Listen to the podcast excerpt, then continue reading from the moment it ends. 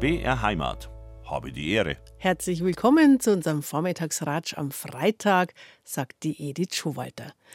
Alles, was Sie schon immer wissen wollten über unsere heimische Vogelwelt, in den nächsten zwei Stunden werden Sie es erfahren hier auf BR Heimat. Wir haben nämlich den österreichischen Vogelforscher Leander Kiel zu Gast. Herzlich willkommen. Hallo, danke für die Einladung. Heimische Wildtiere in ihrem natürlichen Lebensraum beobachten, das ist für jeden Naturfreund wirklich ein besonderes Erlebnis.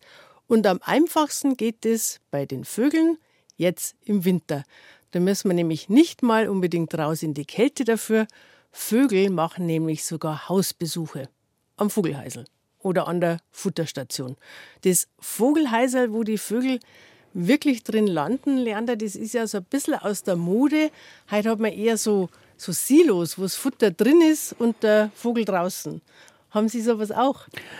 Ich habe sowas auch, ganz genau. Ähm, die, das ist ganz richtig gesagt, die, das drinnen sitzen im Futter, das ist so einer der, ähm, der ersten Punkte, die man beachten sollte, wenn man sich fragt, wie fütter ich richtig.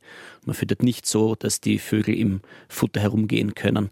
Zwar kann das in der freien Natur auch niemand kontrollieren, ob sich die Vögel gelegentlich im Futter sitzen, aber es gibt Krankheitserreger, es gibt äh, die Möglichkeit, oder wir wollen einfach nicht, dass am, am Futterhaus die, das Risiko steigt, dass sich zum Beispiel eine Krankheit vermehrt.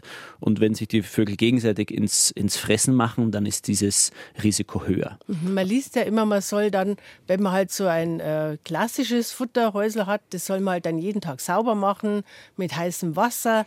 Aber es ist ja ein Haufen Aufwand und eigentlich braucht es gar nicht, wenn man eben kein Häusl hat, sondern so ein, so ein Futtersilo. Genau, deswegen haben sich die auch durchgesetzt. Also heute sind diese Silos, also da geht es darum, dass nur in einer, in einer, kleinen Öffnung ein bisschen Futter herauskommt und der Vogel in der Regel auf einer Stange sitzen muss oder am Rand sitzen muss und einfach nicht da reinmachen kann, um das geht's. Die haben sich ohnehin durchgesetzt ähm, das klassische Vogelhäuschen, oft handgemacht, Holz geschnitzt. Das ist leider oft noch so, dass da ein, ein, großer Futtertisch drinnen ist und da tummeln sich dann Finken, Spatzen und die Amseln alle gemeinsam. Mhm. Das ist eher zu vermeiden. Und man kann solche ähm, traditionellen Futterhäuser aber auch umbauen. Man kann denen das, das Silo in die Mitte bauen zum Beispiel. Ah, gute Idee, weil es ist auch immer alles ein bisschen Geschmackssache und nett ausschauen dann ja die Heisel schon irgendwie. Genau, es gibt die aber tatsächlich. Also man, es gibt die auch äh, schön anzuschauen, aber mit einer Silo-Vorrichtung in der in Mitte, der Mitte. sozusagen. Ja. Und jetzt beim Futter direkt, was empfehlen Sie da? Sind wir da mit unseren klassischen äh, Sonnenblumenkerne und Meisenknödel gut dabei? Genau, ähm, Sonnenblumenkerne sind meistens die Basis. Ganz viele Vogelarten, die zum Futterhaus kommen, ähm, nehmen Sonnenblumenkerne ungeschält, muss man jetzt nicht extra investieren, um geschälte Kerne zu kaufen. Das die machen die, sich schon auf. Selber, genau. ähm, und dann ist es aber tatsächlich so, je vielfältiger das Futter ist, desto eher spricht man auch noch andere Vogelarten an. Das heißt, es gibt schon zum Beispiel der Stieglitz ähm, oder kleinere Meisenarten. Wenn die die Möglichkeit haben, einen, einen kleineren Samen zu bekommen, Hanf oder vielleicht eine Hirse, da tun sie sich leichter und die nehmen sie dann auch lieber. Wenn es dann darauf ankommt, wenn es sehr kalt ist und wenn wirklich Not äh, äh besteht, dann kommen ganz viele Arten, sind auch froh, dass es Sonnenblumenkerne gibt. Aber man kann also durch die Mischung des Futters, durch eine vielfältigere Futtermischung mehr Vogelarten ansprechen und denen sozusagen auch entgegenkommen. Die Meisenknödel, das sind auch eine gute Sache. Ähm, da hat sich in den letzten Jahren so ein bisschen die Meinung etabliert, dass man auf die Plastiknetze verzichten soll. Die Meisenknödel kommen ja meistens in so einem mhm. Plastiknetz. Ähm, die stellen ein gewisses Risiko dar, dass da Vögel mit dem Fuß hängen bleiben. Also da gab es auch schon so Funde, dass dann Vögel da nicht mehr wegkommen. Habe ich selber noch nicht gesehen, aber äh, ist offenbar so. Und wir können da sehr wohl auch ans, an, an den Plastikmüll denken. Also mhm. besser ist es bestimmt, ähm, man findet Meisenknödel, die nicht verpackt sind und gibt die in eine Gittersäule hinein. Mhm, das ist ja auch wie so wie das Silo dann praktisch, genau. genau. wo die dranhängen. Jetzt haben Sie gesagt, kleinere Meisenarten. Also der Klassiker sind natürlich die Kohlmeisen und die Blaumeisen. Die kommen wahrscheinlich so ziemlich an jedes Futterhäuschen. Ähm, welche welche kleineren Meisenarten kämen da noch in Frage, die kommen würden, wenn man zum Beispiel Hanf auslegen? Da geht's noch, geht's noch weiter. Die Kohlmeise und Blaumeise sind einfach die häufigsten. Und dann haben wir noch die Haubenmeise, die ist leicht zu erkennen. Die ist vor allem dort, wo, wo es Nadelgehölze, Nadelwald in der Nähe gibt, auch mhm. im Mischwald, aber die ist ein bisschen an Nadelbäume gebunden. Die Tannenmeise, das ist die allerkleinste. Die sieht der Kohlmeise ein bisschen ähnlicher, schaut aus wie eine kleine Kohlmeise. Und dann die beiden ganz schwierigen Sumpfmeise und Weidenmeise. Hm, die schauen ja ganz gleich Genau, genau. Ähm, das ist jetzt auch ein schwieriges Radiothema, diese beiden ganz ähnlichen Arten, die beiden braunen. Und dann kennen viele Menschen auch noch weitere Meisenarten, die gar keine Meisen sind. Ähm, da kommt zum Futterhaus zum Beispiel gern zu den Meisenknödeln, zu, zu Fettfutter, mhm. die Schwanzmeise. Ach, aha. ja, die ist ganz nett anzuschauen, ein winzig die ist kleiner sehr Vogel. hell und wirklich einen auffallend langen Schwanz. Genau, die schaut so ein bisschen aus wie ein, ein, Lollipop, einen langen, langen Schwanz und einen ganz kleinen kugeligen Körper ähm, mit rosarot im Gefieder, ein sehr schöner Vogel. Die ist aber keine echte Meise, die trägt den Namen nur, ah. ähm, die ist in einer eigenen Vogelfamilie. Und die kann man ans Futterhäuschen locken? Also es, es, muss sie natürlich geben in der Umgebung, sonst kann sie ja nicht kommen. Das ist immer so, genau. Das Aha. Futterhäuschen kann keine Vögel herzaubern, man kann mit dem Futterhäuschen immer nur Vögel ähm, anlocken und unterstützen, die es in der Umgebung gibt. Das heißt, die am besten besuchten Vogelhäuschen, das sind die, wo auch ein, ein, ein, reichhaltiger Wald zum Beispiel in der Nähe ist, wo die Vögel eigentlich sind. Das, mhm. Da darf man sich keine Illusion machen. Die Vögel kommen zum Futterhaus dann, wenn sie im Wald, in dem sie eigentlich die Zeit verbringen, nichts oder nicht ausreichend zu fressen finden. Mhm. Wenn der Wald sehr viel Nahrung bereitstellt, das sind dann oft auch die Jahre oder die, die Zeiten, wo weniger Vögel ans Futter kommen. Mhm. Mir hat mal ein Vogelexperte gesagt, in einem Jahr, wo es sehr viele Bucheckern gibt, da äh, kriegt er viele Anrufe, oh, was ist mit den Meisen, ist eine schlimme Krankheit umgegangen, es kommen keine ans Futterhäuschen. Genau, genau. Da macht ja jeder so seine eigenen Beobachtungen, ob da jetzt viele oder weniger Vögel sind. Mhm. Und das ist eine der möglichen Erklärungen. Ich muss ganz oft irgendwie versuchen, eine Antwort zu finden, warum bei jemandem gerade sehr wenige oder sehr viele Vögel kommen. Und da gibt es mhm. wirklich verschiedenste Gründe. Aber das, das natürliche Nahrungsangebot, das ist ein wichtiger Grund. Mhm am Vogelhäusel. Da ist ein bisschen wie im Wirtshaus. Da gibt es Stammgäste, die sind jeden Tag da und dann gibt es welche, die kommen bloß ab und zu. Und wenn welche nur ab und zu kommen, dann freut man sich halt als Vogelhäuselbesitzer besonders. Bei mir ist es zum Beispiel ein Rotkehlchen, was ich nicht jeden Tag sehe. Und da fällt mir immer auf, dass ich sehe nie mehr als ein Rotkehlchen. Wohingegen die Meisen kommen immer was weiß ich, zu zweit, zu dritt, zu fünft, je nachdem. Kann man das irgendwie erklären? Absolut, ja. Äh, verschiedene Vogelarten sind unterschiedlich gesellig und es gibt die, die sich also gerne in Gruppe aufhalten, Spatzen, Sperlinge, Finken, auch die Meisen sind eigentlich im Winter gesellig. Ähm, jede Vogelart irgendwie auf eine andere Art und Weise. Und das Rotkehlchen ist da sozusagen das Gegenstück dazu oder am anderen Ende ähm, einer, einer Geselligkeitsskala. Das Rotkehlchen, das hat nämlich auch Winterreviere. Die meisten Vogelarten, Singvögel, die singen ja im Frühling und im Sommer zur Brutzeit, wenn sie ihr, ihr Brutrevier abstecken und da keine Konkurrenten haben wollen, aber lösen diese Reviere dann im Winter auf. Und ähm, das Rotkehlchen, das gründet sozusagen extra für den Winter ein Nahrungsrevier. Da geht es dann nicht ums Brüten, es gibt kein Rotkehlchennest im Winter, aber das Rotkehlchen verteidigt sogar durch Gesang auch, also Rotkehlchen singen auch an, an warmen Sommertagen, verteidigt dann durch Gesang ein Nahrungsrevier. Das heißt, die sind Einzelgänger und scheuchen auch alle anderen Rotkehlchen äh, aus der Umgebung weg. Der Zaunkönig ist im Übrigen auch so einer. Das sind die zwei schönen Beispiele, die man fast immer nur einzeln sieht. Wenn man mal zwei im Garten hat, dann ist das schon viel. Und da kann man dann auch ein bisschen, wenn man sehr genau zuschaut ähm, und darauf achtet, kann man gelegentlich auch so die Interaktion und, und, beobachten, wenn sich zwei Individuen treffen. Und dann merkt man da sofort, da, da ist Spannung und ähm, auf, auf lange Frist bleibt dann nur einer von den beiden im Garten zwischen Zaunkehlchen und äh, Zaunkehlchen, zwischen Zaunkönig und Rotkehlchen gibt es sogar. Ähm, nein, das wollte ich damit nicht also sagen. Nein, also den genau. jeweiligen zwei Rotkehlchen. Wenn sich zwei Rotkehlchen treffen, genau. Also das, das, sieht man ganz, ganz selten, dass zwei Rotkehlchen da friedlich miteinander am Futterhaus sind äh, oder in der Nähe des Futterhauses. Die halten sich ja oft am, am Boden rundherum auf und beim Zaunkönig ist es eben auch so unter Zaunkönigen. Mhm, genau. Und ist ja dann auch nur im Winter in dieser Gegend, weil ich habe jetzt dieses Jahr tatsächlich einen Zaunkönig, freue ich mich immer wahnsinnig, mit dem steil aufgestellten Schwänzchen hinten und wahnsinnig laut für so einen winzigen Vogel. Genau. Und die Stimme, denke ich mir, die wäre mir ja im Sommer auch aufgefallen, wenn der da wäre. Den habe ich, ist mir im Sommer aber nie aufgefallen. Vielleicht war ich nicht aufmerksam genug. Das kann durchaus sein. Ja, der Zaunkönig ist ein, ein schönes Beispiel für, für eine Vogelart, ähm, von denen es übrigens sehr, sehr viele gibt, die wir als Standvogel kennen. Das heißt, wenn man nachdenkt, ist der Zaunkönig ein Zugvogel oder ein Standvogel, zieht er im Winter weg oder bleibt er, würden die meisten Leute, die den Zaunkönig kennen, sagen, sein Standvogel, der bleibt mhm. bei uns. Das kein, hat nichts mit, mit dem zu tun, was die Schwalbe tut zum Beispiel. Aber es gibt innerhalb dieser dieser Vögel, die wir so auf die Schnelle als Standvögel bezeichnen würden, durchaus auch Zugbewegungen. Das heißt, ein Zaunkönig, der kann durchaus einfach im Winter in einem Garten an einem gewissen Ort, an einem Bachabschnitt in, im Ufergehölz auftauchen, nur um dort zu überwintern. Mhm. Ja? Wenn das in einer, in einer Gegend passiert, wo es diese Vogelart auch im Sommer gibt, dann fällt uns das gar nicht auf. Das heißt, angenommen, wir haben im Sommer Zaunkönige im Garten und im Winter auch, dann Können könnten das ganz, ganz unterschiedliche sein. sein. Ah, ja, genau. Aber wir, ohne, das, ohne die Vögel zu markieren oder ohne dem jetzt genau auf den Grund zu gehen, können wir das nicht unterscheiden. Wir können das, das, das trifft bei Meisen zu, bei Rotkehlchen, bei Amseln, überall kann das, mhm. äh, kommt das vor, dass durchaus äh, andere Individuen im Winter kommen äh, als im Sommer. Und genau so in so einer Situation, wenn man aber jetzt den Zaunkönig im, im Sommer nicht im Garten hat, dann fällt das auf. Dann merkt man, ah, der ist jetzt aber nur für den Winter hier, genau. Und der kommt nicht von weit her, der ist nicht tausende Kilometer geflogen. Das kann einfach sein, dass der vom nächsten Berghang runtergekommen mhm. ist oder so, irgendwo, wo, wo es im Winter nicht so gefällt. Mhm. Und das andere Rätsel ist bei den Buchfinken. Ähm, da fällt mir immer auf, man sieht fast nur Männchen im Winter.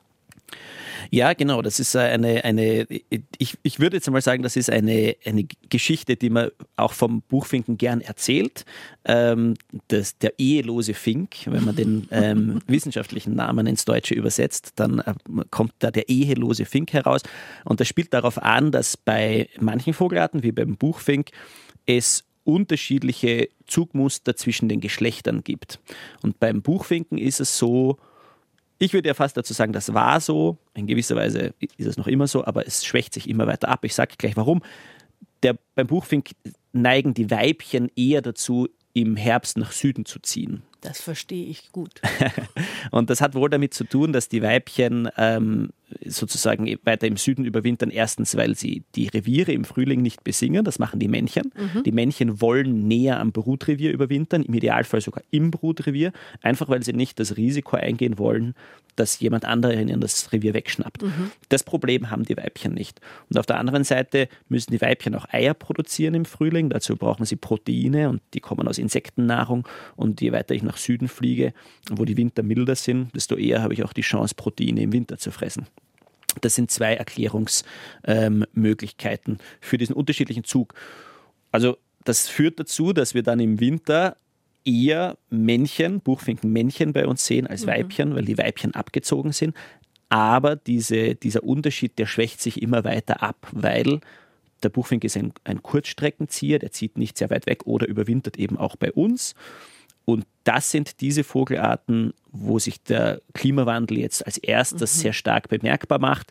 Die haben immer weniger Grund zu ziehen. Also Vogelarten, die ohnehin nur kurze Strecken geflogen sind, die sind in der Lage, schon seit vielen Jahren, Jahrzehnten, das ist ein schleichender Prozess, ähm, immer länger im Winter hier zu bleiben oder dann eben gar nicht mehr wegzufliegen. Und das betrifft die Buchfinkenweibchen in gewisser Weise genauso. Mhm. Und bei den äh, Buchfinken Weibchen, wo verbringen die dann den Winter?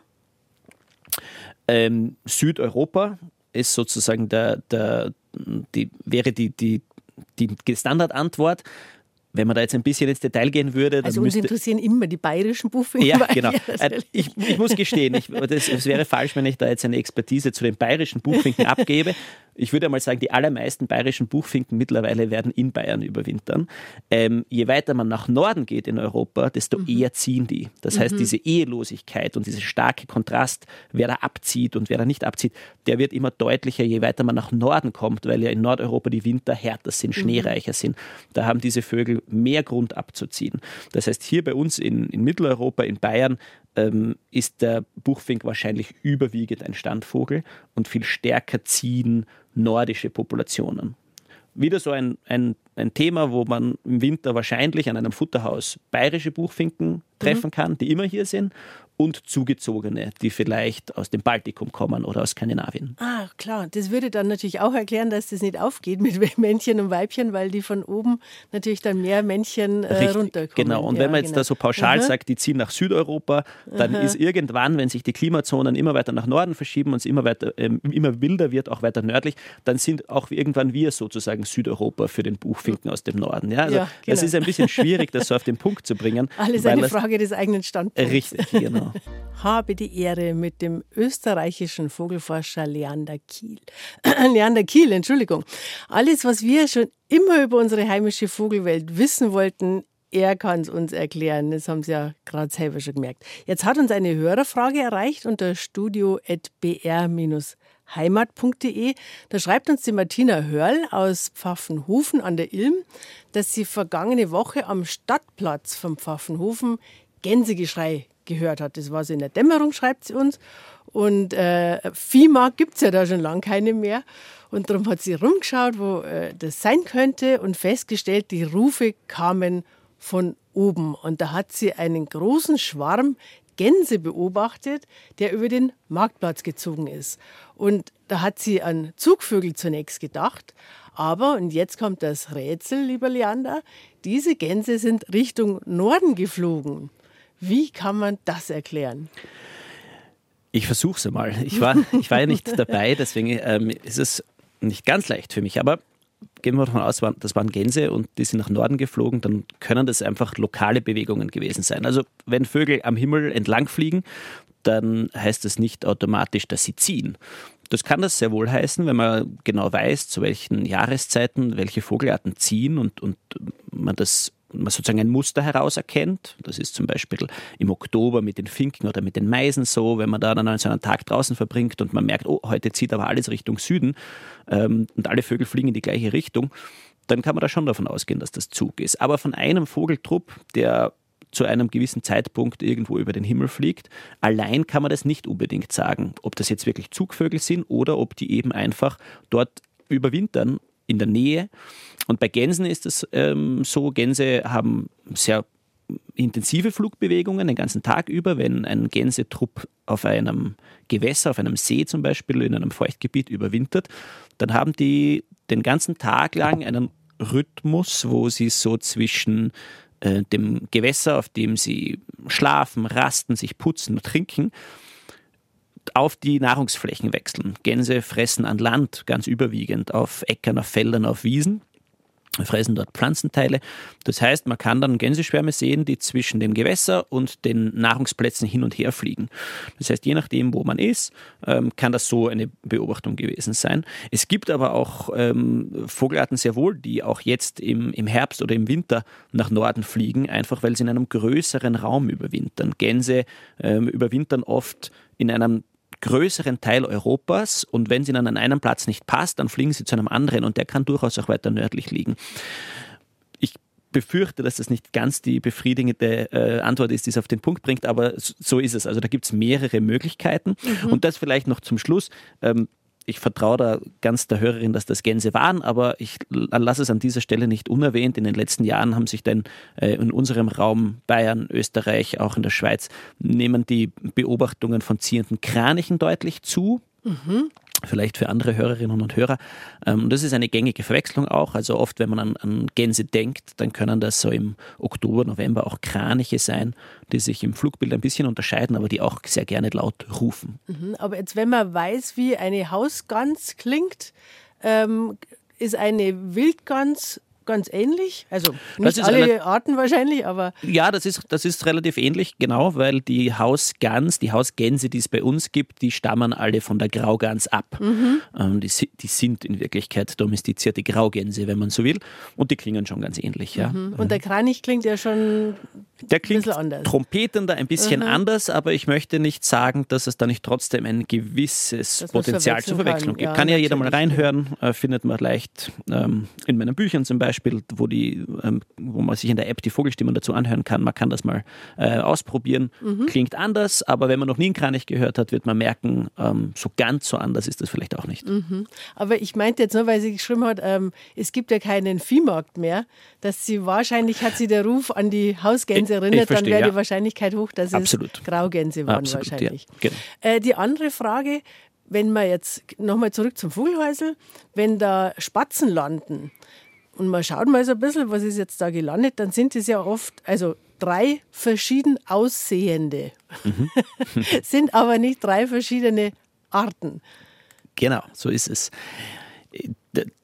Bringst du es genau auf den Punkt. Drei verschiedene, ähm, drei verschiedene Erscheinungsbilder Ja, sozusagen. dreierlei, wie man auf bayerisch Genau. sagt. Wir haben an den Futterhäusern, oder wir sollten jetzt nicht immer nur vom Futterhaus sprechen, am, am besten ist ja, man hat einen, einen vielfältigen, einen nahrungsreichen Garten, sagen wir mal, wir haben in den Gärten oder in, im, im urbanen, im Siedlungsgebiet zwei verschiedene Spatzenarten, zwei Sperlinge, ähm, den Haussperling und den Feldsperling. Und Der Haussperling, das ist der, der eher dort ist, wo es stärker verbaut ist, wo es mehr Gebäude gibt, weniger Grünflächen. Dort fühlt sich der Haussperling besonders wohl und der Feldsperling ist der, der mehr an, an den Ortsrändern ist und dort, wo es mehr Grünflächen gibt. Aber es gibt viele Bereiche, wo die zwei sich überlappen, wo sie nebeneinander vorkommen. Und ähm, dann kann man die also auch alle gemeinsam auch in, in einem Schwarm sehen. Beim Haussperling schauen Männchen und Weibchen unterschiedlich aus. Das heißt, zwei der Haben dreierlei zwei? genau, sind Haussperlingmännchen und Haussperlingweibchen. Die sehen sehr unterschiedlich aus. Und dann haben wir die, die dritte Variante, unter Anführungszeichen, das ist die andere Art, der Feldsperling. Der Feldsperling ist ein bisschen kleiner, der hat einen ganz braunen Kopf. Schaut auf den ersten Blick ein bisschen vielleicht aus wie das Haussperlingsmännchen, aber gibt es genügend leichte Unterschiede. In ein Vogelbuch schauen, der hat eine weiße Wange mit einem schwarzen. Fleck drin. Genau, also ein bisschen, ein bisschen Ganz niedlicher und ein einfach zu bisschen hübscher. erkennen, der Ja. ist hübscher. Stimmt. Ich, da, da, da stimme ich dir zu. Genau, das sind die drei Spatzenvarianten aus zwei verschiedenen Arten, die wir bei uns sehen. Und wenn wir schon dabei sind, ähm, wenn man hoch hinaufgeht auf die Berggipfel, dort könnte man dann den dritten Spatzen, den dritten Sperling sehen, den Schneesperling. Das ist ein hochalpiner Spezialist, der kommt nie zu uns äh, in die in die, in die Tiefebenen hinunter oder ganz, ganz, ganz selten. Also wenn man einen Schneesperling sehen will, das ist der größte Sperling, der ist wirklich im Hochgebirge über der Baumgrenze in den schroffen, felsigen Gebieten der Berge unterwegs. Und schaut der dem Haus- und dem Feldsperling so ähnlich, dass man gleich sagen würde, ah, da ist ja Sport. Ganz und gar nicht, nein, der ist sogar die längste Muss Zeit. man hat, direkt nachschauen erst. Genau, der hat äh, auch Schneefink mal geheißen. Also den hat man so ein bisschen hin und her geschoben zwischen den Finken und den Sperlingen. Jetzt ist er ein Sperling. Äh, nein, also das, da würde man, glaube ich, eher an, vielleicht denkt man als erstes mal an einen Fink. Das kann gut sein. Jetzt sind ja viele Menschen enttäuscht, wenn in Anführungszeichen bloß Sporzen zum Fressen kommen. Also wenn viele davon da sind. Aber ähm, es ist ja erschreckend, wenn man liest, so gewöhnlich oder so weit verbreitet sind ja die Spatzen leider gar nicht mehr. Also da, die haben tatsächlich auch Hilfe nötig. Das kann man so Winter. sagen, ja. Ähm, das unterscheidet sich zwar regional sehr stark. Da werden jetzt bestimmt manche Hörer sagen, also bei mir gibt es noch mehr als genug Spatzen. Und das, das stimmt auch. Es gibt noch viele Regionen, wo es den Sperlingen gut geht. Aber alles in allem, wenn man sozusagen das deutschlandweit betrachtet oder auch mitteleuropaweit, dann gibt es da große Bereiche, wo die Spatzen zurückgehen. Ähm, beim wenn wir das auf noch größere Ebene betrachten, dann nehme ich da jetzt vielleicht den Feldsperling heraus. Den Feldsperling, den haben die meisten werden am, am, im Garten oder am Futterhaus mal Feldsperlinge sehen. In England zum Beispiel ist der Feldsperling schon was extrem Seltenes geworden. Und wir haben immer wieder so Bewegungen, die sich äh, oder so Effekte, die sich aus Westeuropa bis zu uns dann auch verbreiten. Also es könnte durchaus, könnten das auch die Vorzeichen sein, dass vielleicht bei uns auch mal der Feldsperling richtig selten wird. Ähm, Genau, so Vogelzählungen ähm, und, und Monitoring von den, von den Vogelschutzverbänden, vom LBV, vom NABU, die zeigen das, dass also auch die Spatzenzahlen ähm, sinken können. Ich drücke mich da extra ein bisschen vorsichtig aus, weil es gibt eben tatsächlich auch Bereiche, wo das noch nicht so ist. Ja. Also Aber- wir haben gestern darüber berichtet, wenn ich nur kurz einhaken darf, weil es um die äh, Frage eben der Artenvielfalt und der Rückgänge ging, dass in ganz München gibt es angeblich nur noch eine einzige Haussperlingskolonie. ja, okay, das ist dramatisch, ja. Also da bin ich schon erschrocken. Ja, das, äh, wenn das so ist, das ist tatsächlich äh, keine gute Nachricht, richtig. Das ist auch das, was ich, würde ich sagen, wo es am stärksten auffällt, in, in Städten, in, in Siedlungsgebieten, wo man das gewohnt war, große Spatzenschwärme, die an, an gewissen Plätzen oder so sich aufhalten, wenn die verschwinden. Das hat ja auch verschiedene Gründe. Oft liegt das daran, so sehe ich das in, in Österreich, wenn ähm, Grünflächen versiegelt werden oder wenn bei Spatzenschwärmern ist es oft wirklich so, wenn ein entscheidender ähm, Teil in der, in der der Lebensraumausstattung wegfällt und bei Spatzenschwärmen sind das oft dichte Gebüsche, die mhm. machen, die sind nicht alles für den Spatzen, aber die spielen eine wichtige Rolle. Das hat jeder schon einmal gesehen, wenn so ein Spatzenschwarm auffliegt, dann verschwinden die alles in eine ganz dichte Hecke hinein. Spatzenschwärme ja, genau. mögen. Und dann dichte, ist laut. Genau, richtig. Ja. Also vor allem jetzt im Winterhalbjahr sieht man das. Spatzen brauchen in, in ihrem in, in, in dem Aufenthaltsraum sozusagen, in dem Territorium, das ein Spatzenschwarm so ähm, bewohnt, dichte Gebüsche. Am besten sind das dornige Gebüsche, die haben sie besonders gern, weil die bieten guten Schutz zum Beispiel vor dem Sperber, vor, vor Singvogeljagenden, mhm. äh, Fressfeinden. Und dort flüchten sie sich hinein. Und wenn sie diese Gebüsche nicht haben, dann haben sie keinen sicheren Ort, um sich aufzuhalten. Natürlich braucht es auch Brutplätze und es braucht auch Nahrung. Also es gibt immer mehrere Faktoren, die es braucht, damit ein Vogel wo vorkommt. Aber bei den Spatzen sind diese Gebüsche, diese, diese Deckung, und da muss man jetzt also wirklich nur an einen verbauten Platz denken, wenn da nur mehr Beton ist und mhm. keine und vielleicht zwei Ziersträucher, äh, dann kann das eben schon sein, dass das für einen Spatzenschwarm nicht mehr ausreicht, ja, wenn da diese also großen wenn, Gebüsche fehlen. Also wenn auch genügend Nahrung da ist, wenn es sich nicht verstecken kann, dann äh, traut es sich da, gar nicht fressen. So kann, genau, dann kann das durchaus mhm. sein, dass also die anderen ähm, Teile, die anderen Aspekte passen, aber eben, dass dann da das Fehlen von einem Rückzugsort dann der, der, der, Ausschlaggeber ist, dass dann dort kein Spatzenschwarm mehr vorkommt. Die Rauchschwalbe. Ja. Die müssen wir jetzt nicht beschreiben, die kennt jeder, das weiß jeder, wie es ausschaut. Also meine Erinnerung an die Rauchschwalbe ist, das waren so die ersten Lebewesen, die ich kannte, die schon mal in Afrika waren. Die haben mich immer sehr beeindruckt. Ich bin ja in einem ich kann mal ganz kurz das Mikro ausmachen, falls es noch. Äh, ich bin ja in einem Bauerndorf wirklich aufgewachsen und da gab es auf jedem Bauernhof Rauchschwalben im Stall. Jetzt muss ich gestehen, mittlerweile gibt es keinen einzigen aktiven Bauern mehr in diesem ehemaligen Bauerndorf. Es gibt noch Rauchschwalben, aber wesentlich weniger, obwohl die Gebäude eigentlich größtenteils noch da wären. Die brauchen anscheinend wirklich die Tiere im Stall, oder? Damit die da reingehen. Die Schwalbe, die Rauchschwalbe ist wieder ein schönes Beispiel. Jetzt haben wir das gerade bei den Sperlingen besprochen. Es müssen immer verschiedene Sachen gegeben sein. Eine Sache allein reicht nicht. Ähm, die Schwalben leiden stark darunter, dass es zu wenig zu fressen gibt für sie. Ähm, also Insektensterben, Insekten, von dem wir ja alle reden. Richtig, mhm. Insektensterben und Vogelsterben, die, das sind schon, die sind schon ganz stark verknüpft, diese beiden Probleme, die wir haben in der Landschaft und in unserer Natur. Die Rauchschwalben sind Gebäudeinnenbrüter, das ist ganz interessant. Die Rauchschwalben brüten fast immer in einem Gebäude oder am liebsten in einem Gebäude, in einem Stall zum Beispiel. Also dieser typische Nistplatz oder Neststand, den wir kennen von der Rauchschwalbe, das ist zum Beispiel in einem Kuhstall drin, wo sie durchs Stallfenster hineinfliegen. Das ist für die Schwalbe ideal, das ist ein geschützter Platz, das mag sie, ein offenes Stallfenster, da fliegt sie hinein und bei den Kühen gibt es die Insekten oder bei, bei einem anderen Vieh genauso. Und ist richtig, wenn es also jetzt weniger äh, Viehhaltung gibt, dann können damit auch Insekten wegfallen, aber das soll nicht heißen, dass es Insekten nur dort gibt, wo es Kühe gibt. Also auch auf einer äh, bunten Wiese und einem Gewässer finden die genauso zu fressen. Ähm, es braucht also die Insekten, es braucht die Nistplätze. Die Nistplätze, die sind auch immer weniger geworden. Ich habe auch immer wieder gemerkt, dass es sozusagen eher unerwünscht ist, äh, häufig, dass äh, Schwalben in Ställen brüten. Da sagt gelegentlich auch der Amtstierarzt was. Also, also, da muss ich jetzt was erzählen. Mhm. Also das finde ich ja schon, also wir haben darüber auch schon berichtet, dass wenn äh, äh, Landwirten gesagt wird, die äh, Milchkühe haben, das sei ein hygienisches Problem. Ähm, das ist vom Gesetz her nicht abgedeckt. Also es ist nicht so, dass man die Schwalbennester wegmachen muss. Also wenn es gerade beim Futtertrog ist, ist was anderes, aber wenn das irgendwo im Eck ist und ich weiß aber auch, ich, ich teile diese Erfahrung, dass man im oh, die machen Dreck und da fällt was runter. Und das finde ich schon sehr auffällig, wie sie unsere Standards verändert haben, wenn jetzt eine Schwalbe nicht mal mehr in einem Stall was fallen lassen darf. Eine alte Dame, die ich sehr verehre, hat mir mal erzählt, dass in ihrer Kindheit, also die ist jetzt über 90 mittlerweile, die, sie hatten am Haus über der Haustüre ein kleines Fenster, Oberlichten, sagt man da bei mir daheim. Und dieses Fenster wurde aufgemacht im April, damit die Schwalben im Hausgang nisten konnten. Ja. Ist das nicht Wunderbar, rührend? ja. Also da hätte ich jetzt auch Verständnis, wenn jemand sagt, also ich möchte nicht, dass die Schwalbe in meinem Hausgang nistet.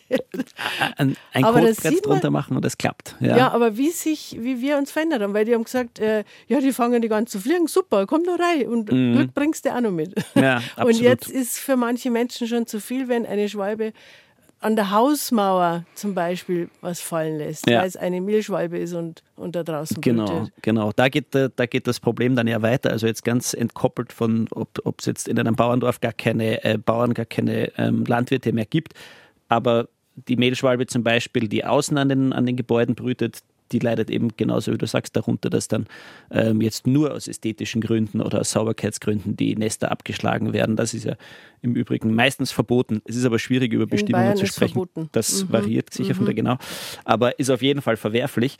Ähm, das, äh, genau, also dieses, da, da hast du vollkommen recht, die, dieses äh, Dulden von Natur und das Zusammenleben mit Natur, das gibt sicher viele Menschen, die da äh, ganz pro Schwalbe sind und ganz naturorientiert, aber äh, im Großen und Ganzen ähm, ist das eher eine besorgniserregende Entwicklung, die auch einen Beitrag dazu hat, ganz bestimmt, ähm, dass Schwalben seltener werden. Da sollten wir aber eben auch festhalten, wir haben es erwähnt, Insektensterben und der Rückgang von Nahrung wird da wohl der Hauptgrund sein. Ja, also es gibt viele, viele Häuser und Gebäude, ähm, glaube ich, wo Schwalben brüten könnten, wenn's, Genügend wenn der Populations, wenn das Populationswachstum da wäre und es sehr viele Schwalben gäbe, dann würden die sich ihre Plätze ähm, suchen. Also das Hauptproblem dürfte da sehr wohl der Nahrungsmangel sein. Ähm, jetzt hast du gesagt, also Natur dulden mit Natur leben, das spielt ja eine große Rolle, wie man als Kind schon Natur erlebt hat oder eben nicht erlebt hat, weil es gar keine großartige Natur gab. Wie hat es bei dir angefangen mit der Begeisterung für die Vogelwelt? Weißt du das noch? Ähm, ich versuche manchmal drüber nachzudenken, weil ich es immer wieder gefragt werde. Und ähm, was ich festgestellt habe, ist tatsächlich, dass meine, meine frühesten Kindheitserinnerungen, wenn ich versuche, mich zu erinnern, was eigentlich das Früheste, an das ich mich erinnern kann, das sind alles Vogelerinnerungen. Also da, ich kann mich noch gut erinnern, wie ich... Was war dein erstes Wort? Spatz. Nein, ich möchte, so weit möchte ich nicht gehen. Das, da, an das kann ich mich einfach nicht mehr erinnern. Aber ich habe tatsächlich aus dem Kindergarten ganz, ganz prägende äh, Natur- und Vogelerlebnisse. Ich kann mich erinnern, wie ich das erste Mal einen toten Grünspecht gefunden habe. Das hat mich ganz fasziniert. Da muss ich drei oder vier gewesen sein. Und das kann ich mich noch erstaunlich gut erinnern. Und das Einsammeln einer Krähe. Das lasse ich an der Stelle auch nicht unerklärt. Ähm, Krähen verlassen sehr früh das Nest. Die sitzen dann oft noch flugunfähig oder schlecht flugfähig herum, weil sie einfach früh aus dem Nest kommen. Das dauert dann ein bisschen, bis die wieder hochklettern in die Bäume. Man rührt die nicht an, man soll die nicht einsammeln. Das passiert leider viel zu häufig. Und ich bin dem als äh, Kindergartenkind auch ähm, verfallen, habe auch eine Krähe eingesackt und sie meiner Kindergärtnerin gebracht. Und die hat sich noch jahrelang mit dieser Krähe beschäftigt. Die hat die dann Hand aufgezogen ähm, und sie hat sich dann in, in, in ihrer Nähe aufgehalten. Also nochmal, das macht man nicht, aber der Fehler ist mir als Kindergartenkind unterlaufen. Ähm, Und hat es, war, war die dann im Kindergarten, diese Krähe? eine oder? Weile lang und dann hat sie bei unserer Kindergärtnerin zu Hause ge, äh, gelebt und sie hat sie dann dort ausgewildert und immer wieder erzählt, wenn sie Besuch bekommen hat. Also die ist dann sozusagen auch aus dem Umland immer wieder noch zu ihr gekommen und so. Ja.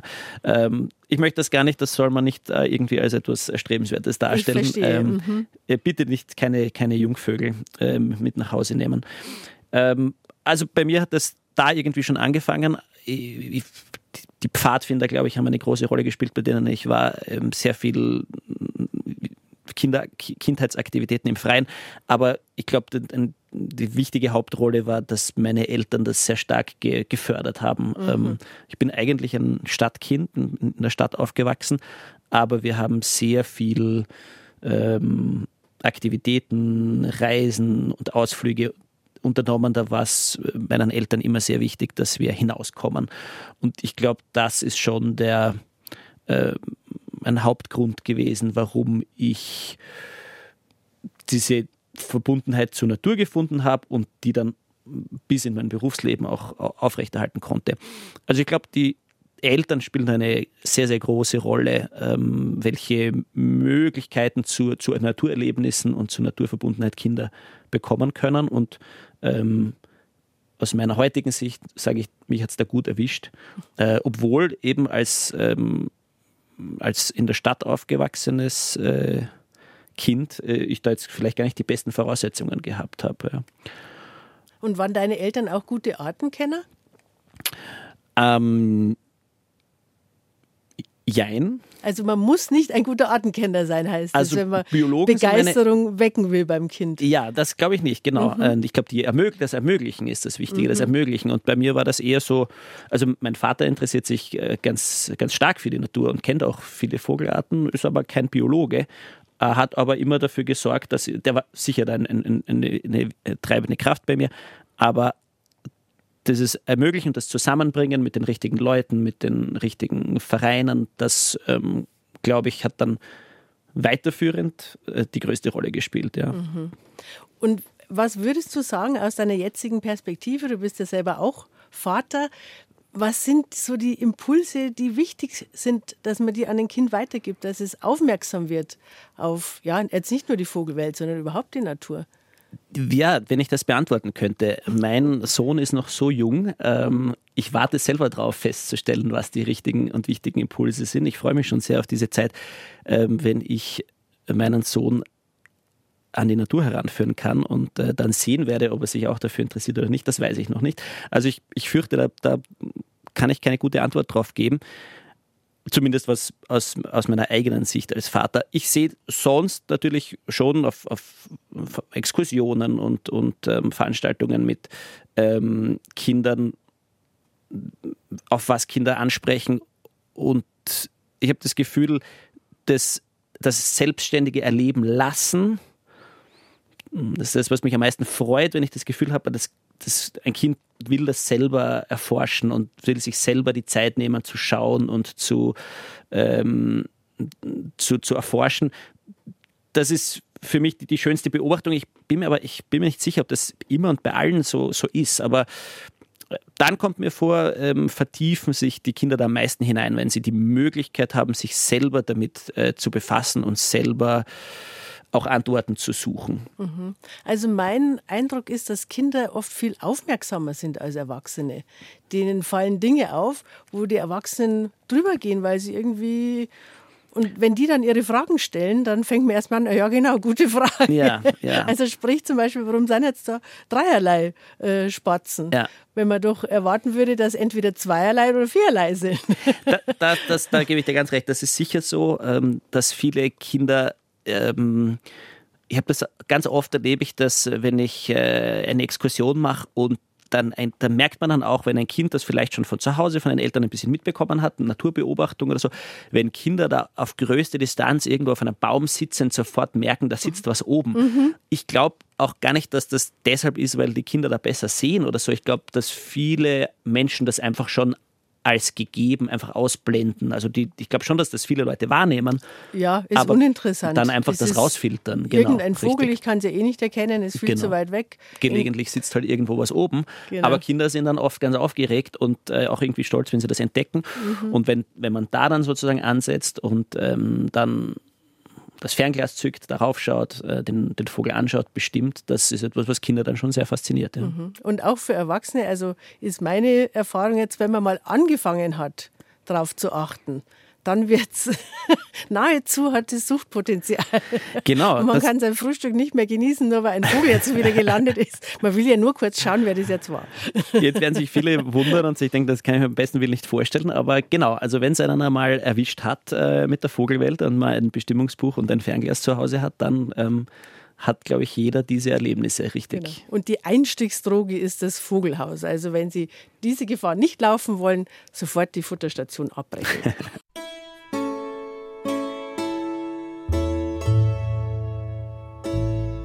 BR Heimat. Habe die Ehre. mit Edith Schowalter am Mikrofon. Ich begrüße Sie ganz herzlich. Und bis zwölf noch ist der österreichische Vogelforscher Leander Kiel zu Gast auf BR Heimat. Wir haben ja schon sehr viel darüber geredet zwischen el- 10 und 11, was es jetzt im Winter am Vogelhäusel alles zu sehen gibt. Wenn Sie es nicht gehört haben, das können Sie natürlich nach der Sendung wieder im Podcast nachhören. Und jetzt geht's gleich raus in die Natur, weil die allermeisten Vogelarten kommen natürlich nicht an ein Futterhäusel im Garten. Gleich gibt uns Tipps, wo wir da um die Jahreszeit am besten hingehen wollen, wenn wir mal andere Arten sehen wollen. Habe die Ehre mit Leander Kiel, der ein sehr gutes Gedächtnis für die Vogelarten nicht nur in der Natur draußen, sondern auch beim Vogelmemory schon bewiesen hat. Die Rauchschwalbe hat er als erstes aufgedeckt gehabt in der letzten Stunde und jetzt hat er gerade die Nachtigall aufgedeckt. Lerne, ich muss gestehen, ich glaube, ich habe noch nie eine Nachtigall gesehen. Aber ich glaube, dass ich es schon mehrmals tatsächlich gehört habe.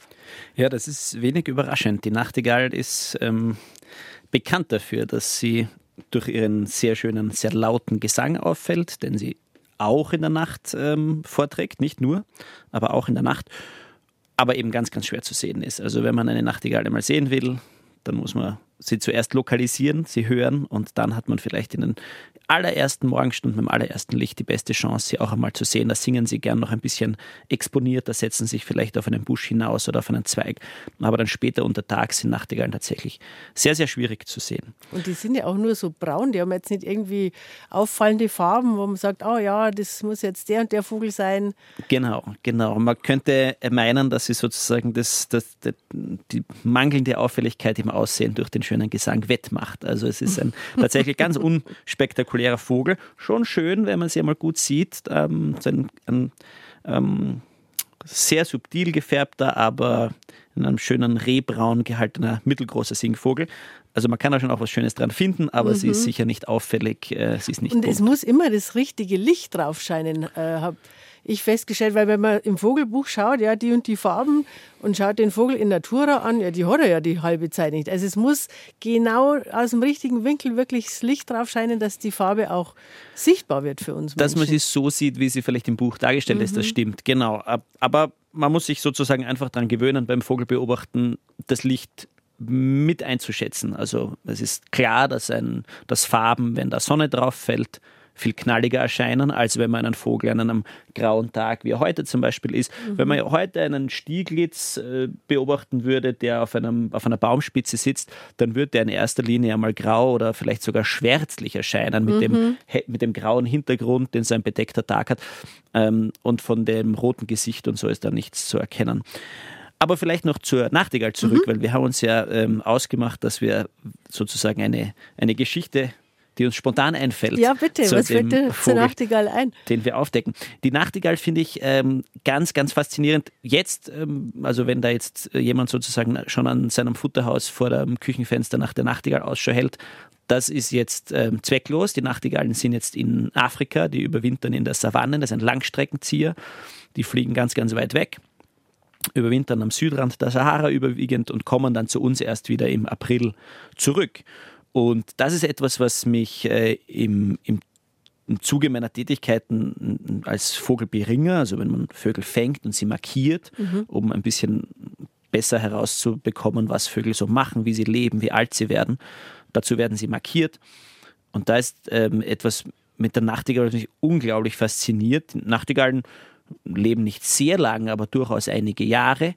Und ich habe mehrfach Nachtigallen, die ich an einem ganz bestimmten Ort, wo ich sozusagen sie gefangen und dann markiert habe, ähm, an, am exakt selben Ort, also wirklich auf den Meter genau, in mehreren Jahren hintereinander wieder gefangen. Und das ist etwas, was mich, wenn, wenn man das so direkt vor Augen geführt bekommt, also wenn man diesen Vogel, den man da gefangen hat, vor drei Jahren an genau derselben Stelle, dann wieder in der Hand hält und man weiß aber, der Vogel ist inzwischen 7000 Kilometer nach Süden Wahnsinn. und wieder 7000 Kilometer zurückgeflogen und der ist im exakt selben Busch wieder, singt da wieder sein Lied. Wenn man das einmal so direkt vorgeführt bekommt. Wir wissen ja, dass Vögel natürlich auch äh, ihre Reviere haben und, und, und auch standorttreu sein können. Aber wenn man das dann sozusagen an, an der Markierung mal richtig sieht, das ist wirklich der gleiche Vogel und was der inzwischen geflogen ist und der Hallo, sitzt da wieder. bist du ja wieder. Faszinierend. Oh, wir ja. kennen uns ja schon. Genau, genau. ist es bei der, bei der Nachtigall was Besonderes oder wäre das zum Beispiel auch bei den Rauchschwalben, über die wir ja schon gesprochen haben? Ist es das gleiche Schwalbenpärchen, was wieder im gleichen Nest sitzt, was das kann, im letzten Jahr schon das da kann durchaus sein, ganz genau. Mhm. Ähm, es ist natürlich immer schwierig zu sagen, weil beides ist möglich. Ja? Mhm. Das Schwalbenbärchen, das nächstes Jahr im selben Nest ist, das kann dasselbe sein, das kann aber auch ein anderes sein und wirklich wissen tut man das immer nur, wenn man, wenn jetzt den Vogel wirklich. zum Beispiel markiert mhm. hat. Aber ähm, ganz viele Langstreckenzieher sind standorttreu und man kann durchaus davon ausgehen, ähm, dass eben ein Schwalbenpärchen im nächsten Jahr dasselbe ist. Auch die Nachkommen siedeln sich gerne in der Umgebung an. Also richtig, die Rauchschwalbe, die ist auch kann ganz, ganz standardtreu sein. Die findet auch wieder genau an, das, äh, an dieselbe zum selben Hof, zum selben Haus zurück. Und ähm, ähnliches gilt übrigens auch im Winterquartier. Also Vögel es ist ja nicht wirklich überraschend, so wie wir uns an gewissen Punkten zu Hause fühlen und mhm. weil wir uns mhm. da auskennen, weil wir wissen, wie es da läuft, ähm, ist das bei Vögeln ganz gleich. Der Vogel profitiert ja davon, wenn er schon einen Punkt kennt, sowohl im Winter als auch im Sommer, äh, wenn er Punkte Reviere hat, wo er weiß, dort finde ich zu fressen, das sind die Gefahren. Wenn Schlechtwetter kommt, dann mache ich das, dann fliege ich dorthin. Mhm. Also das ist ja alles Wissen, das genau, die Überlebenswahrscheinlichkeit erhöht. Ja, genau. Und wenn ich das jedes Jahr neu oder ständig neu erfinden muss, immer wo an einen neuen Ort komme, wo ich dann wieder nicht die Gefahren kenne, dann führt das unweigerlich dazu, dass die Vögel sozusagen eine höhere, ein höheres Risiko haben zu sterben. Mhm. Ähm, deswegen sind Vögel auch ganz, ganz standorttreu. Ja. Mhm. Jetzt kommt ja wirklich nur ein kleiner Ausschnitt der, des Artenspektrums in unsere Gärten oder an unsere Futterstationen ähm, wenn man jetzt sagt, ja, also ich möchte jetzt wirklich auch mal ein paar andere Arten sehen, jetzt im Winter, was empfiehlst du, was ist der beste Ort oder die beste Landschaft, wo man hingehen kann, wenn man andere Arten sehen will? Da würde ich jetzt gleich ähm, ein Gewässer empfehlen. Im Sommer zwar genauso, aber im Winter vielleicht umso mehr. Ein, ein, ein Feuchtgebiet, ein, ein See. Dort sammeln sich erstens jetzt Wasservögel. Ähm, wenn man jetzt an, an ein Seeufer, am besten in ein Naturschutzgebiet geht, ähm, dann hat man dann mit verschiedenen Entenarten kann man da rechnen. Da sieht man Taucher, da sieht man Reiherarten, da sieht man ähm, Blässhühner. Teichhühner, Singvögel, die da in, im, im Ufer unterwegs sind. Gewässer sind ähm, besonders artenreich, das ist das eine, also sehr viele Vogelarten kommen an Gewässern vor und zum anderen sind natürlich Vögel an Gewässern auch leicht zu beobachten. Also auch ein, ein, ein toller Auwald kann sehr, sehr artenreich sein, aber es ist natürlich viel schwieriger, die Vögel zu entdecken mhm. und zu beobachten, wenn die da mhm. Kleinvögel in den Baumkronen unterwegs sind. Also es ist nicht nur die Artenvielfalt an Gewässern, sondern auch die Möglichkeit, Vögel zu sehen und zu bestimmen. Wenn die da am Wasser schwimmen, äh, hat man es natürlich viel leichter. Also, und kleinere Gewässer sind einfacher als große, weil man jetzt nicht eine große technische Ausrüstung hat. Das stimmt zum einen, zum anderen hat man auf kleinen Gewässern dann auch wieder eine geringere Artenvielfalt. Also ein, ein großes, ein, ein Seeufer natürlich, wenn die Vögel weit draußen am Wasser schwimmen, dann ist das schwieriger mhm. zu sehen, das stimmt. Aber ähm, auch so in den Uferbereichen, in den näheren Bereichen sind an größeren Gewässern in der Regel tauchen dann insgesamt mehr verschiedene mhm. Vogelarten mhm. auf als an einem kleinen Garten. Aber mit zu vielen ist man ja dann manchmal auch gleich überfordert. Sag jetzt mal, wir, die ja nicht die Experten sind. Ja. Ähm, also ich habe es immer ganz gern, wenn ich nicht zu viele auf einmal habe und auch schon eine gewisse Erwartungshaltung, was ich denn da sehen könnte. Und jetzt, wenn jemand relativ neu anfängt und kommt vielleicht an ein Gewässer, ich glaube, fast immer wird man diese schwarzen Vögel mit der weißen, mit der weißen Stirnplatte sehen. Blässhühner, genau. Genau, das sind die Blässhühner. Die, das sind Arten, die kann man einfach schon mal relativ einfach lernen. Stockenten kennen wahrscheinlich die meisten von uns. Was wäre an Platz drei der erwartbaren Vogelarten an kleineren Gewässern? Vielleicht ist das der Höckerschwan. Ja, ähm, genau. Aber vielleicht spannender, äh, eine, die, die ich jetzt nicht vorhersehen kann, aber eine zweite Entenart. Also meistens hat man an den größeren Gewässern Seen, wo sich jetzt die Enten auch gern sammeln, in Gruppen zusammenschließen, dann nicht neben den Stockenten noch irgendeine zweite Entenart. Und das ist übrigens auch jetzt eine äh, tolle Jahreszeit, um Enten zu beobachten, mhm. weil jetzt sind die Enten in ihrem Prachtkleid, die Erpel, die Männchen. Äh, das heißt, Enten sind jetzt sehr leicht zu bestimmen. Mhm. Vor allem die Männchen natürlich, die schauen sehr unterschiedlich aus. Das ist dann im Sommer ganz anders. Da wechseln die nämlich ihr Gefieder. Und, äh, die da man, es sind bloß Weiberl doch. Richtig, genau. Die grünköpfige Stockente, wie wir sie mhm. kennen, der Stockerpel, der ist ja dann im Sommer gar nicht grünköpfig, sondern schaut mhm. tatsächlich aus wie ein Weibchen. Da ist es dann mit der Bestimmung auch viel schwieriger, weil das betrifft auch die anderen Entenarten. Aber jetzt sind die ganzen Erpel der verschiedenen Arten bunt und ganz, ganz auffällig. Und jetzt kann man ganz toll mit dem Buch ans Gewässer gehen. Mhm. Ich habe übrigens übrigens dieses, genau dieses Thema am, am Gewässer Vögel beobachten und Einstieg in die Vogelbeobachtung in meinem letzten Buch Unsere Vogelwelt ganz genau Jawohl. beschrieben. Äh, das die kann Geheimnisse entdecken, Unsere Vogelwelt, Servus Verlag. An mhm. diesem Punkt äh, sehr gerne empfehlen. Ja, genau. Das ist ja nie verkehrt. Machen wir auch ganz am Schluss. Und es steht natürlich auch auf unserer Internetseite, wenn Sie mal draufschauen wollen. An studio.br-heimat.de hat der Franz Lutz geschrieben mit einer Frage an den Leander Kiel, unseren Vogelexperten. Und zwar hat er folgende Erfahrung gemacht. Er hat äh, vor zwei Jahren mehrere Nistkästen für Meisen im Garten verteilt und es sind alle angenommen worden und alle haben, äh, sind belegt gewesen.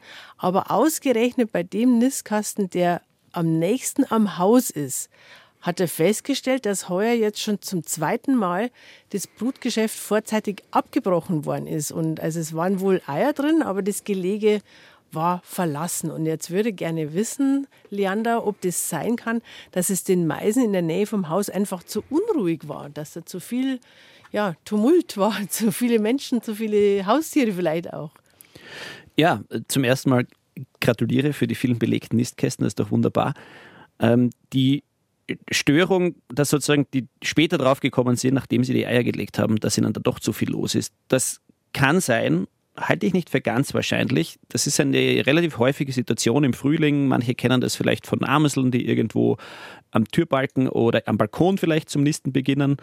In einer Zeit, wo die Menschen noch wenig draußen sind, weil sie sich denken, oh, da kommt nie jemand, das ist ein guter Nistplatz. Und dann später fangen wir dann an, äh, wir Menschen aktiv zu werden und rauszugehen. Und dann kommt es da schon so zu Konflikten, wo man dann merkt, hm, der Vogel hat da jetzt nicht ganz ideal gewählt, aber der hat da eben zu brüten begonnen, wie da noch weniger los war. Normalerweise, oder meiner Erfahrung, gerade so Vögel im Siedlungsgebiet, die kommen damit dann aber ganz gut zurecht. Also ich kenne jetzt die genaue Situation nicht, wie der Nistkasten da hängt und wie die Störung sein kann, aber eigentlich würde ich da auf eine andere Störung tippen. Wenn das Nest verlassen ist, wenn da dann beim, beim Reinigen des Nistkastens zum Beispiel die Eier drinnen gelegen sind, das vermute ich mal, dass das hier der Fall war, dann war da irgendeine Störung, das ist ganz klar. Der Vogel gibt ohne Störung sein Gelege wohl nicht auf. Aber ob das jetzt an der Aktivität des Menschen äh, liegt, da bin ich mir nicht so sicher, weil normalerweise, also wenn da jetzt niemand den Nistkasten aufmacht oder irgendwie dran rüttelt, dann ziehen die Vögel das auch durch, weil im Nistkasten fühlen sie sich ja sicher. Ähm, also ich kann das nicht ganz genau sagen, aber ich nutze das vielleicht äh, gleich, um da noch drüber zu sprechen. Ähm, Vögel äh, investieren ja Energie sozusagen mhm. in ihre Brut. Das heißt, äh, das, das Produzieren der Eier, das Legen der Eier und dann das Bebrüten der Eier und dann, wenn die Eier geschlüpft sind, später das Aufziehen der Jungen, das kostet ja alles unglaublich aufwendig für, den, für die Elternvögel ähm, und kostet sehr viel Energie und das kann man sozusagen als Investment betrachten. Also die, mhm. die Vögel investieren da in ihre Brut und je mehr sie hinein investiert haben, desto schwerer trennen sie sich von der Brut. Das heißt, wenn die Jungvögel einmal geschlüpft sind, dann haben die Vögel eine unglaubliche Bindung an ihr Nest und die wollen da um jeden Preis weiterfüttern und diese Jungen durchbringen. Und je, je früher wir da in der Brutsaison sehen, also je früher ein Nest gestört wird, Gehen wir jetzt vielleicht noch ganz zum Anfang zum Nestbau. Wenn während des Nestbaus da gestört wird, dann hat der Vogel noch gar kein Problem, da gleich abzubrechen und mhm. zu sagen, mhm. ach, das ist ein schlechter Ort, ich fange woanders neu an. Wenn die Eier liegen, dann hat er schon sehr viel investiert, also steigt dann immer weiter. Aber eben die Eier werden auch noch viel eher verlassen als dann die Jungen. Ja. Aber es kann ja immer auch mal vorkommen, dass ein äh, Vogel ja, also meistens kümmern sich beide bei den Meisen, gell? Ähm, genau. Männchen und Weibchen. Genau. Also wäre es unwahrscheinlich, dass beide ums Leben gekommen wären. Äh, danke, ja. dass du das erwähnst. Mhm. Und das habe ich jetzt gar nicht gedacht. Das ist natürlich auch eine Möglichkeit. Mhm.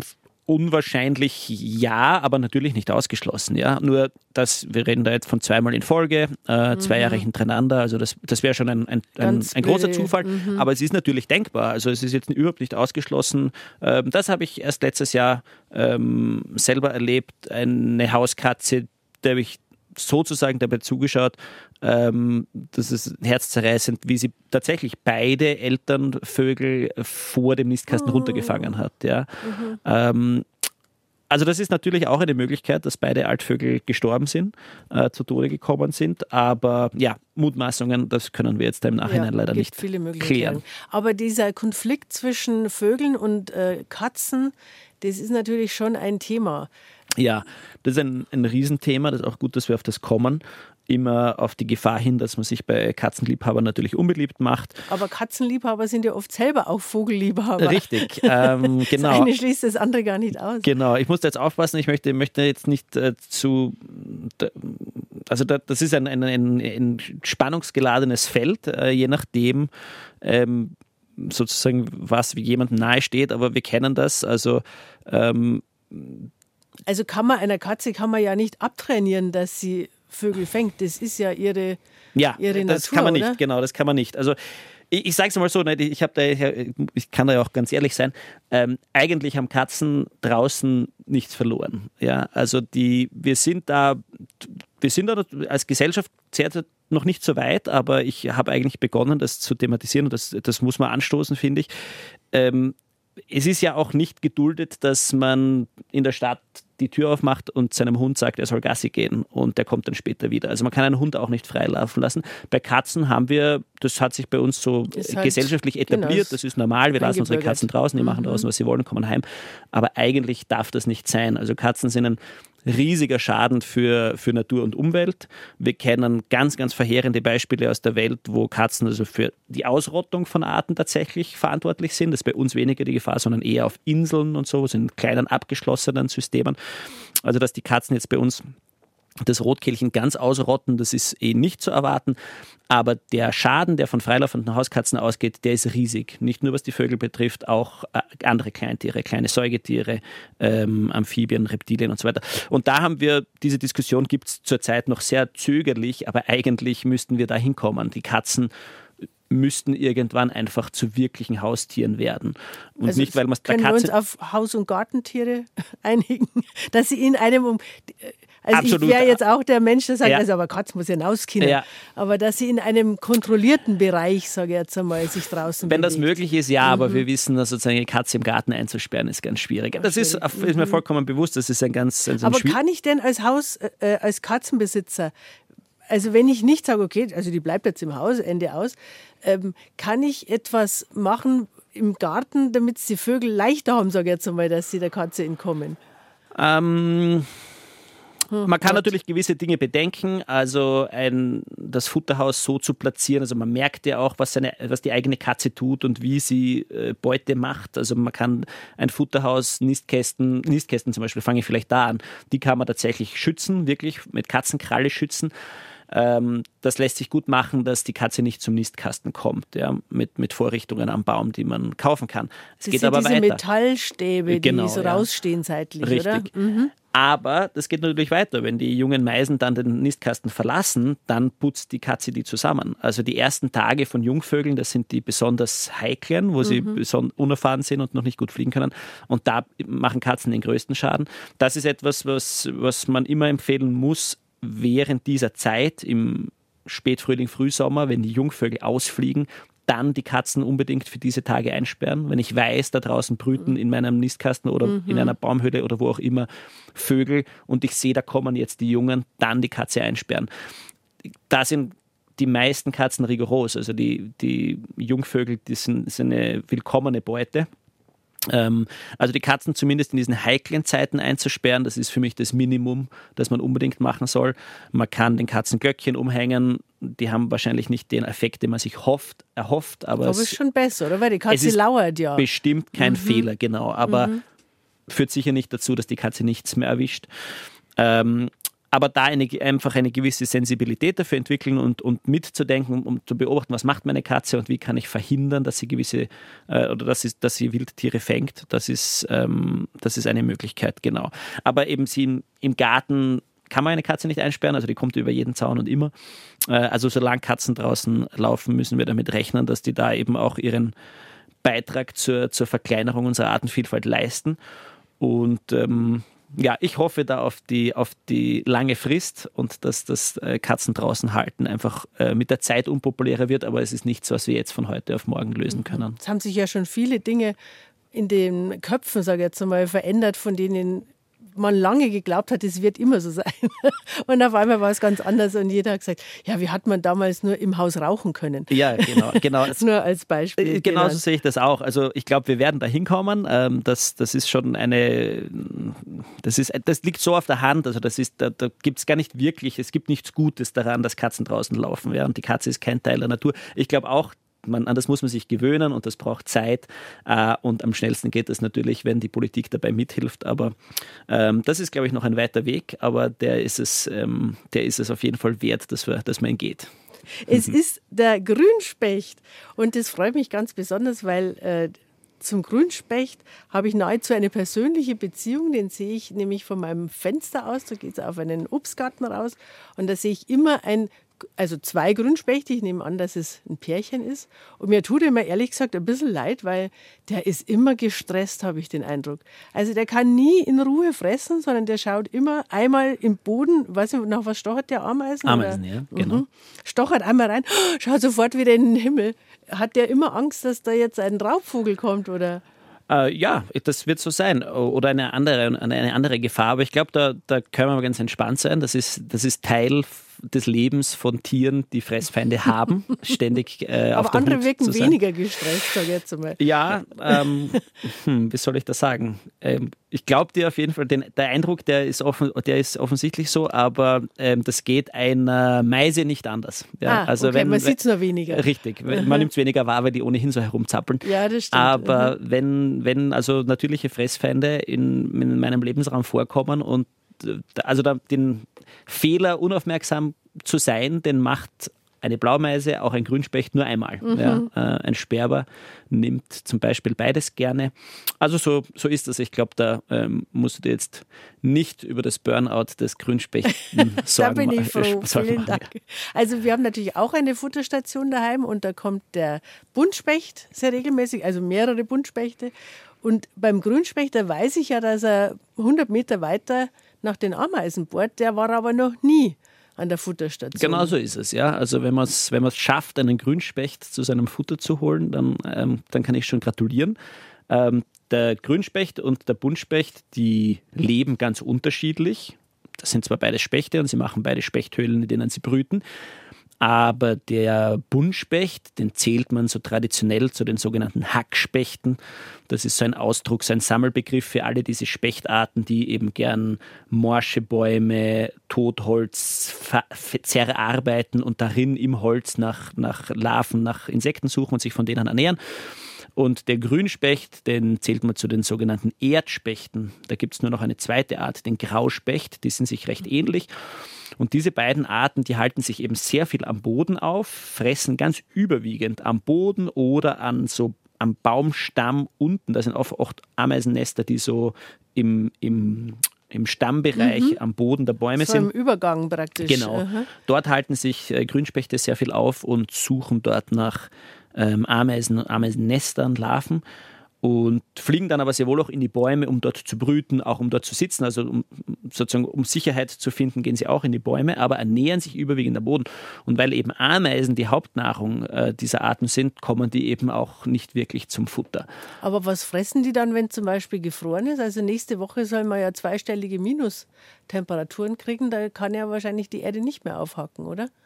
Mm, ja, also wenn es tief gefroren ist, so ein, zum Beispiel ein, ein Ameisennest, das in so einem Baumstamm unten drinnen ist, das können die trotzdem bearbeiten. Trotzdem, ja. ähm, und dann werden wohl auch andere Dinge ähm, in der Ernährung des Grünspechts eine Rolle spielen. Aber ich muss ehrlich sagen, es ist ein guter Grund, das nachzulesen, muss ich sagen. Mal schauen, ähm, ob es da eine gewisse äh, Variation in der Ernährung des Grünspechts gibt. Hab Aber es ist ja höchst selten, dass mal längere Zeit wirklich tief gefroren ist bei uns. Also das, das, ja, das ohnehin, ja das ohnehin, genau. Und was ich auch mich schon oft gefragt habe, also ich habe im Garten auch richtige kleine Erdhügel, die die Ameisen gebaut haben. Da habe ich aber noch nie einen Grünspecht gesehen. Ist das irgendwie eine Art, die er nicht mag? Oder? Nein, da muss ich sagen, kann ich jetzt nicht beantworten. Aha. Ich weiß nicht genau, ob, ob ähm, Grünspechte für eine gewisse Ameisen oder für manche Ameisenarten eine größere Vorliebe, Vorliebe haben als für andere. Ähm, da hast du mich erwischt und ich weiß schon, was ich nachher nachlese und mich weiterbilde. Also ganz offensichtlich ist, dass ihm die anderen besser schmecken, weil sonst würde er nicht immer nach denen bohren. Wenn man die Wahl hat, nimmt man ja auch als Mensch gern das, was entweder besser schmeckt oder einfach zu kriegen ist. Genau. genau. Aber du hast ja auch schon wieder eine, ein neues Paar aufgedeckt. Jawohl, ich, hab, ich bin ganz überrascht, äh, dass in dem äh, Vogelmemory von dir der Seeregenpfeifer vorkommt. Ich habe den Seeregenpfeifer äh, doppelt aufgedeckt. Ich wollte ja immer erzählen, was ich zu den jeweiligen schon erlebt habe, aber beim Seeregenpfeifer kann ich nichts beisteuern. Ich habe keine Ahnung, was das für ein Vogel ist. Ja, das ist wenig, wenig überraschend, weil der in Bayern als Brutvogel nicht vorkommt, überhaupt sehr selten ist. Das ist ein, ein, ein Wartvogel, das ist so ein, manche kennen Strandläufer, also mhm. diese verschiedenen Vogelarten und Vogelgruppen, die so längere Beine haben, gerne am Ufer herumlaufen. Ähm, das, da sind auch die Regenpfeifer, können da auch dazu im weiteren Sinne. Der Seeregenpfeifer, das ist eine überwiegend küstengebundene Art. Den gibt es an der Nordsee zum Beispiel. Ah, ja. äh, der brütet da gerne in, in, Küstendünen am Sand. Also ist ein ziemlicher Spezialist und kommt da so im Binnenland, in Bayern, äh, ganz selten ausnahmsweise nur vor. Aber da, wo ich sehr viel Zeit äh, verbringe im Jahr am, am Neusiedlersee, im Seewinkel, im, im Burgenland, dort mhm. gibt es eine ganz kleine Population des Seeregenpfeifers. Das ist die letzte äh, Seeregenpfeiferpopulation im mitteleuropäischen Binnenland, also abseits des Ach, Meeres. Und um die muss man sich große Sorgen machen, weil ähm, das ist bestimmt auch bis nach Bayern vorgedrungen. Der Seewinkel, den Salzlacken, den Gewässern dort geht es sehr schlecht, es ist sehr trocken, mhm. alles äh, ausgetrocknet und äh, wenn es noch einige so heiße Sommer gibt, ähm, dann droht ja auch der Neusiedlersee auszutrocknen. Das ist ja etwas, was äh, durchaus möglich ist. Der Neusiedlersee hat stark an Wasser verloren. Und dementsprechend ähm, leiden die Wasservögel und diese Spezialisten, die es in diesem Vogelparadies um den Neusiedlersee gibt, sehr, sehr stark.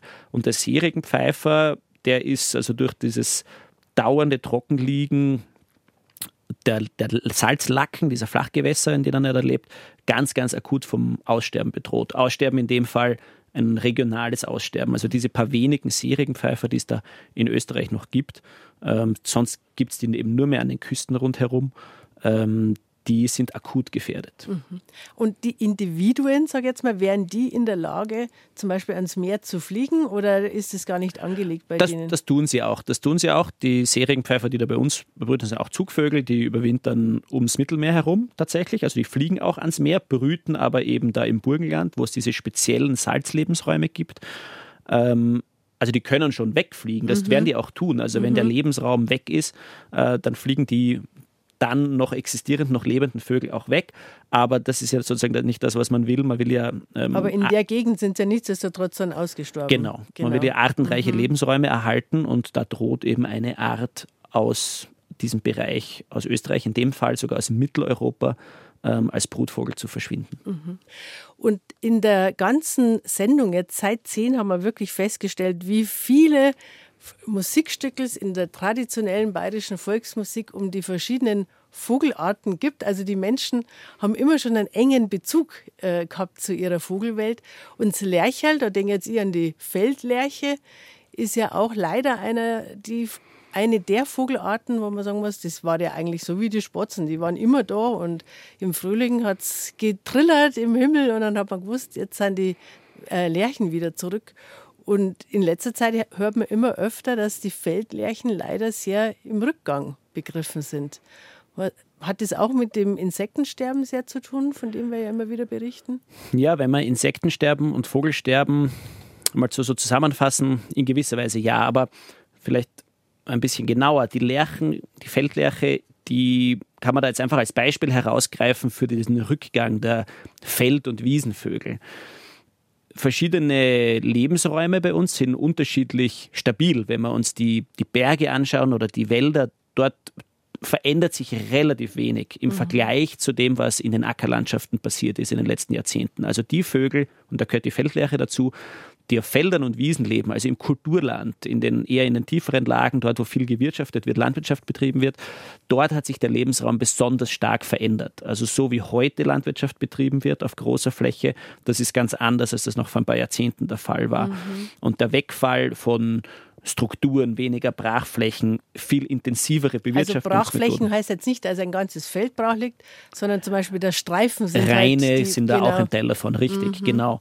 Aber auch die Intensität der Bewirtschaftung, also einfach ähm, der Einsatz von Spritzmitteln, wie, wie oft da etwas angebaut wird, wie selten etwas eben auch brach liegt oder auf einem Feld einmal nichts passiert. Also das sind viele verschiedene Dinge, die kann man zusammenfassen unter höherer Produktivität. Produktivität, genau, mhm. Steigerung der Produktivität und die lässt weniger Raum für Vögel. Mhm. Das, das hat dazu geführt, dass in den letzten Jahrzehnten die Vogelarten, die auf Feldern und Wiesen vorkommen, am stärksten zurückgegangen sind. Das Rebhuhn, das ist in großen Teilen schon verschwunden, fehlt ganz. Die Lerche, äh, die Feldlerche eben in dem Fall. Ähm, die Grauammer, die ist ein bisschen weniger bekannt, das Schwarzkehlchen, das Braunkehlchen, der Kiebitz. Gibt es mhm. also verschiedene Vogelarten, die in diesem Lebensraum Wiesen und Felder leben, die allesamt sehr, sehr starke Rückgänge haben bei uns. Und das kann man schon ganz deutlich auf diese gestiegene Produktivität und den höheren Druck zurückführen, mhm. der da in der Landwirtschaft passiert und dass wir einfach nicht mehr so kleinteilig mit, mit kleinen Feldern und kleinen Betrieben äh, Landwirtschaft betreiben, wie das äh, noch vor Jahrzehnten der Fall war. Mhm. Also wir haben das, äh, wir haben ja in der ersten Stunde darüber gesprochen, dass in vielen Bauerndörfern kein einziger Bauer mehr übrig geblieben ist. Und genauso wie die Bauern aus, sterben, immer weniger ja. Individuen werden, ist es halt mit der Vogelwelt auch. Jetzt sage ich mal, dafür kann ja jetzt in erster Linie nicht der einzelne Bauer was, sondern ja, äh, genau. der wirtschaftet so, wie es die berühmten Rahmenbedingungen genau. hergeben genau. und auch vorschreiben tatsächlich ja. zum Teil, ähm, würde ich jetzt sagen, da brauchen wir einfach eine komplett andere Förderpolitik. So ist es, genau. Also das ist nicht auf den, auf den Landwirt zurückzuführen, sozusagen ist nicht der Fehler der Landwirte, weil wir alle bewegen uns sozusagen in den politischen und gesetzlichen äh, eben Rahmenbedingungen, die, die die es eben gibt. Ähm, also da geht es um Regeln, die aufgestellt werden und wie man damit umgeht und was gefördert wird und wie gefördert wird. Also richtig. Ähm, wie viel Zeit haben wir noch?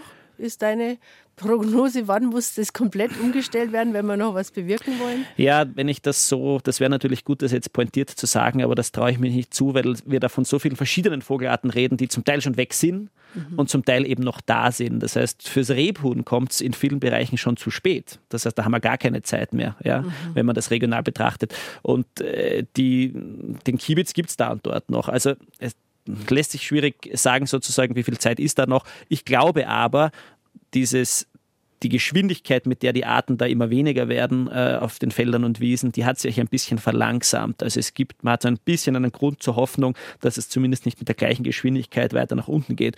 Mhm. Das heißt jetzt nicht, dass alle Arten noch die Kurve kratzen. Ich glaube, dass der Kiebitz auch in weiteren Regionen noch verschwinden wird, ähm, weil da stehen einfach noch Kiebitze herum, die relativ lange leben, aber schon viele Jahre keine Jungen mehr erfolgreich ja. durchgebracht haben. Wenn die dann einmal sterben dann sind, aus. dann sind mhm. sie da mhm. weg. Also da wird schon noch weiter was verloren gehen, aber zumindest ist das Thema mittlerweile gut bekannt und wird viel diskutiert. Bis sich da politisch was ändert und dann auch in der Landwirtschaft äh, da positive Schritte folgen, wird es noch dauern. Ich hoffe, dass sich das für manche Arten in manchen Regionen ausgeht. Aber ähm, gemischte Gefühle. Also da bin ich mir bei weitem nicht bei allen Arten sicher. Mhm. Dass, Wir hatten ja in Bayern das große Volksbegehren, was wirklich so erfolgreich war wie noch nie eines in der bayerischen Geschichte. Der Titel war Rettet die Bienen, aber es war ja insgesamt ein Volksbegehren für mehr Artenvielfalt und alles, was in der Richtung passiert, ist ja auf alle Fälle schon mal hilfreich. Aber bevor wir jetzt äh, sagen, die Politik muss reagieren, würde ich dich schon gerne noch mal bitten, dass du uns auch noch ein paar Tipps gibst, was man in unserem eigenen Bereich, auch die Gartenflächen sind ja doch durchaus beachtliche Flächen, wenn man die alle zusammennimmt, wo es schon einen Unterschied macht, sage jetzt mal, ob man einen äh, Geröllgarten hat, also nicht einen Steingarten, sondern einen Geröllgarten, wo wirklich halt nur Steine sind und keine Pflanzen und vielleicht ein kleiner äh, Streifen, wo der Roboter-Rasenmäher auf und ab fährt den ganzen Tag oder ob man anders gestaltet. Ja. Was sind die größten äh, ja, Fehler, die man machen kann, was quasi mehr Leben zerstört, als wir uns eigentlich vorstellen? Und was äh, sind einzelne Sachen, die wirklich schon viel bewirken können in der Gartengestaltung, wo man sagt, da leistet man jetzt echt einen richtigen kleinen Beitrag zum Artenschutz? Genau, den kann man als Gartenbesitzer auf jeden Fall leisten. Wenn wir alle Garten zusammenzählen würden, dann wäre das wahrscheinlich, und das zum Schutzgebiet erklären würden, ähm, dann wäre das wahrscheinlich das größte Schutzgebiet weit und breit. Also wir haben enorme große Flächen, die im Einflussbereich von uns liegen und wo jeder entscheiden kann, was es da drauf gibt und wie viel Lebensraum das ähm, darstellt. Das Wichtigste ist vielleicht, ich verstehe, dass viele Menschen haben gerne einen, einen sauberen, ordentlichen, aufgeräumten Garten, aber die sind eben meistens naturfeindlich. Mut zur Unordnung ist da das Stichwort. Und wenn man jetzt sozusagen nicht seinen Garten verwildern lassen will, wofür man ja Verständnis haben muss und kann, dann ähm, ist sozusagen das Minimum, einen kleinen, eine kleine Ecke, einen kleinen Teil des Gartens auszuwählen, den man der Natur überlässt oder wo man eben nicht äh, mäht, wenn man den Rest des, des Rasens mäht. Also um was es im Garten häufig geht, ist ähm, verringerte Artenvielfalt. In den Wiesen kommen nur ganz wenige Pflanzenarten vor und da wird so oft gemäht, dass die nicht blühen können, die können nicht aussamen. Das führt dann zu einer geringeren Artenvielfalt zum Beispiel. Ähm, wenn die Wiese gemäht wird, einen Streifen stehen lassen oder die Hälfte stehen lassen mhm. und die andere Hälfte später mähen. Wir müssen daran denken, die Insekten, die da als Larven, als Raupen vorkommen, wenn man alles niedermäht auf einmal, dann ist auch ganz viel auf einmal tot und es gibt keinen Rückzugsort in dieser Wiese mehr. Also die eine Hälfte mähen und vielleicht in einer Woche drauf, wenn die andere Hälfte drin ein bisschen nachgewachsen ist, den Rest mähen oder noch besser, einen Teil der Wiese einfach nur einmal im Jahr oder zweimal im Jahr mähen, also stehen lassen, hoch werden lassen, ähm, dass da Pflanzen blühen können, Insekten ähm, aufkommen, weil die sind dann die Nahrung für Vögel. Also je wilder eine Ecke, ein Teil des Gartens sein kann, desto besser. Und das geht dann weiter, je weniger ich da Einfluss nehme, desto mehr verschiedene Pflanzenarten können da wachsen, desto mehr und verschiedene. Wichtig sind ja immer die heimischen Pflanzenarten, sollte man vielleicht auch noch dazu Richtig, sagen. Richtig, das ist, wenn man die dann. Forsythia hilft jetzt relativ wenig. Genau, genau. Wenn wir die Kornellkirsche an der Stelle gelb blühen lassen im Frühling, sehr gut. Mehr. Genau, richtig. Also das ähm, kann man sich einfach so überlegen. Auf heimischen Arten, auf heimischen Gehölzen, auf heimischen Büschen kommen auch heimische Insekten vor, die finden da Nahrung und die sind dann wieder die Nahrung für Vögel. Aber auf importierten Pflanzenarten, die von weit her kommen, da gibt es oft nicht gar keine oder nur wenige Insektenarten, die dann darauf leben können. Ja. Da haben wir die falschen Insekten und die falschen Vögel. Unter Anführungszeichen, die hätten wir dann nicht importieren müssen. ja, ja nein, genau. also das wollen wir nicht. Also die auf heimischen Arten ist auch die Nahrungsbasis für andere heimische Arten, für heimische Vögel, äh, über die wir jetzt sprechen. Also heimische Bepflanzung, wenn man etwas Neues setzt, eine Hecke setzt, dann sich da beraten lassen und sich schlau machen, was kann ich da für eine heimische Art setzen, bevor man eben zu einer Lorbeerkirsche greift oder irgendetwas, was eigentlich an einem ganz anderen Ort der Welt vorkommt. Ähm, das ist noch ein wichtiger Punkt, genau. Mhm. Gibt es ein Gehölz, wo du sagst, also es, es, sind ja die meisten Gärten sind ja äh, nicht endlos groß. Man muss sich schon entscheiden, was man nimmt. Gibt es ein Gehölz, wo du sagst, also das ist einfach, wenn man für die Vogelwelt jetzt speziell was tun will, womit man automatisch auch für die Insektenwelt was tut, da würde ich das eine nehmen. Äh, schwierig natürlich, das auf eines zu reduzieren. Das heißt, das, das kann nur eine unfaire Entscheidung werden für die anderen ja, ja, Gehölze. Aber ich entscheide mich für den Weißdorn. Äh, der Weißdorn ist mein Lieblingsgehölz. Ich finde ihn unglaublich schön. Der wächst sehr schön strukturiert. Ähm, ist ein toller Brutplatz. Ähm, dornige Büsche, Dornen schützen. Das heißt, eine Mönchsgrasmücke, die lebt, äh, oder ein Fink, ein, ähm, ja, gibt es verschiedene Arten, legen besonders gern in dornigen Büschen ihre Nester an, weil mhm. dort eine Katze, ein Marder, ein Greifvogel schwerer dazukommt. Und der Weißdorn produziert Früchte, die gern gefressen werden, die Beeren. Und ich finde, es schaut auch ganz, ganz schön aus. Aber um da jetzt nicht so ungerecht für den Weißdorn allein ähm, zu werben, der Holunder ähm, mit den Beeren ist eine ganz ja. eine tolle äh, Variante, Hartriegel und so weiter. Also alles, was Früchte trägt, ist Nahrung für verschiedene Vogelarten. Aber wenn man die Kombination Dornen und Früchte hat, dann hat man gleich zwei Fliegen mit einer Klappe. Mei, super. Jetzt ist leider schon vier Minuten vor zwölf. Jetzt müssen wir ganz schnell zum Ende kommen. Leander Kiel, ich danke dir ganz herzlich für den Besuch im BR Heimatstudio. Sag schnell nochmal, wie dein neuestes Buch heißt, das wir natürlich wärmstens empfehlen. Ja, danke schön dass ich da sein habe dürfen. Unsere Vogelwelt heißt mein ähm, kürzlich erschienenes Buch. Ähm, da ist viel von dem und viel darüber hinaus, über was wir heute gesprochen haben, nachzulesen, auch was den eigenen Garten und das Beobachten von Vögeln betrifft. Jawohl. Wir wünschen uns allen einen schönen Vogelwinter mit außergewöhnlichen Beobachtungen, viel Freude draußen in der Natur und nochmal danke fürs Kommen. Dankeschön.